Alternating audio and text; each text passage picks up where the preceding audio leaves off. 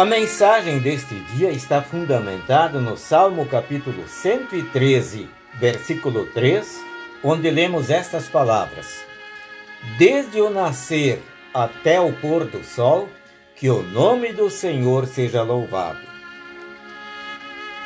Quando não existia relógio, o sol tinha uma função a mais.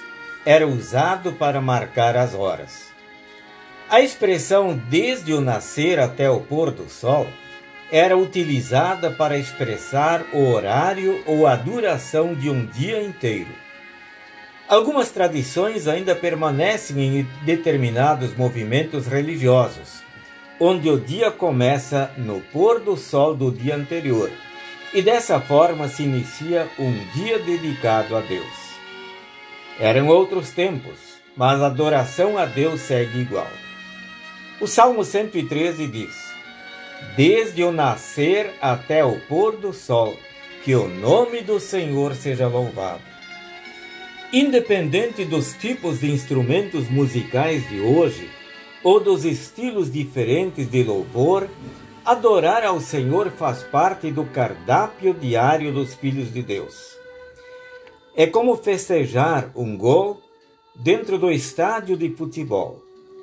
É como dizer que gostoso diante de uma comida bem preparada.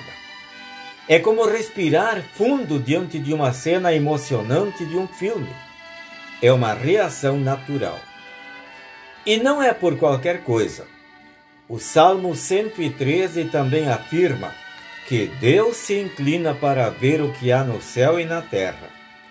Assim foi desde a criação de tudo um Deus presente e ativo que acompanha de perto o passo dos seus filhos, que cuidava do seu povo no caminhar pelo deserto. Um Deus que esteve presente nas horas difíceis das guerras pela terra de Israel, nos momentos de solidão que atingiram até mesmo Jesus no Getsemane, nas dificuldades do dia a dia que desafiam a cada um de nós.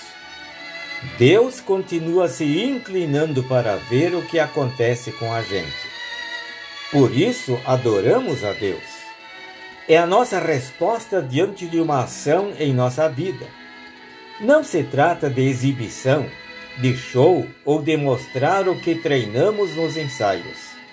Adoração é o que sai do coração, tanto na música quanto nas atitudes.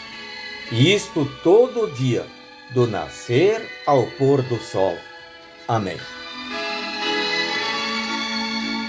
Oremos. Amado Pai, ajuda-nos a louvar o teu nome do começo ao final de cada dia. Que teu Espírito Santo coloque gratidão em nossos corações e alegria em nossas almas em cada momento. Amém. A mensagem que acabamos de ouvir foi escrita pelo pastor Christian Hoffman e se encontra no devocionário 5 Minutos com Jesus, edição especial. O Senhor os abençoe e os guarde.